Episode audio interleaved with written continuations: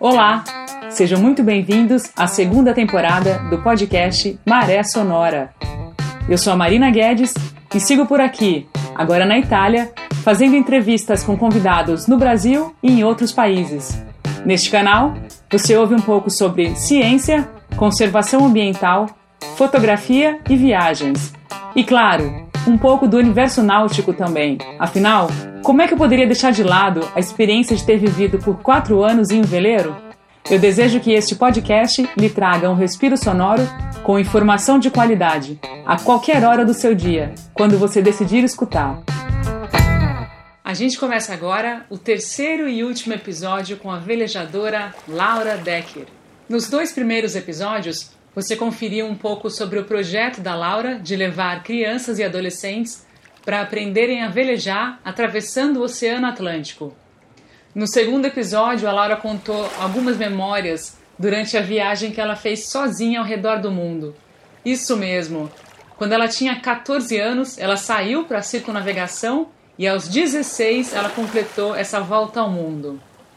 E no episódio de hoje eu sigo traduzindo um pouco mais sobre as recordações da Laura. Se você quiser praticar um pouco do inglês, não deixe de conferir o episódio original aqui no podcast Maré Sonora.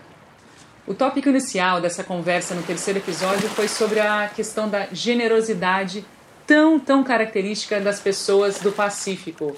Eu perguntei para ela como é que foi isso durante a viagem, porque quando eu estive no Pacífico, morando no Pacífico pelos últimos quatro anos, me chamou muito, muito a atenção a incrível solidariedade das pessoas que não te conhecem, mas assim que te veem pela primeira vez, te convidam para entrar na casa, te oferecem tudo que tem e às vezes não tem quase nada e mesmo assim tratam a gente como se fosse da família.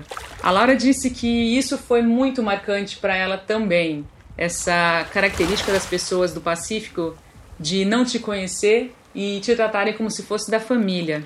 Algumas vezes ela chegou até a perguntar para as pessoas: Mas você sente falta de alguma coisa? Você é feliz aqui nessa cabana, nessa casinha super pequena, sem nada, muitas vezes? A maioria das pessoas afirmavam com certeza que eram muito felizes, que não sentiam falta de nada. Teve uma mulher que uma vez ela perguntou isso, ficou muito brava com ela, que falou: Por que esse pessoal que vem aqui sai perguntando isso, acha que a gente não é feliz, acha que a gente precisa de alguma coisa. Que absurdo, a gente tem tudo aqui. Ela até ficou sem graça nessa situação.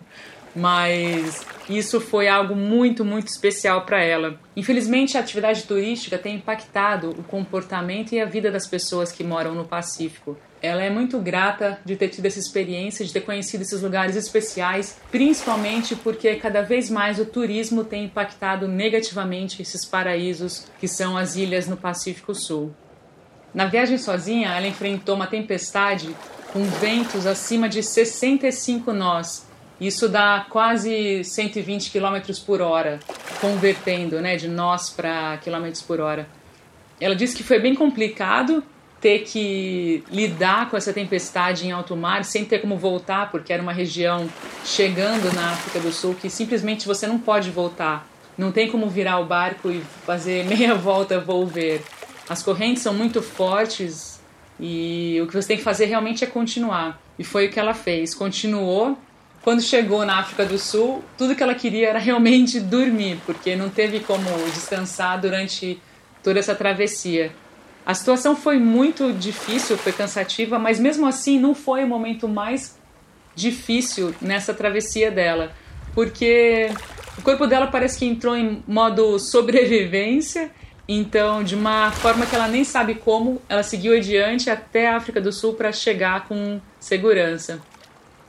A maior travessia que a Laura fez nessa circunnavegação foi o Oceano Índico.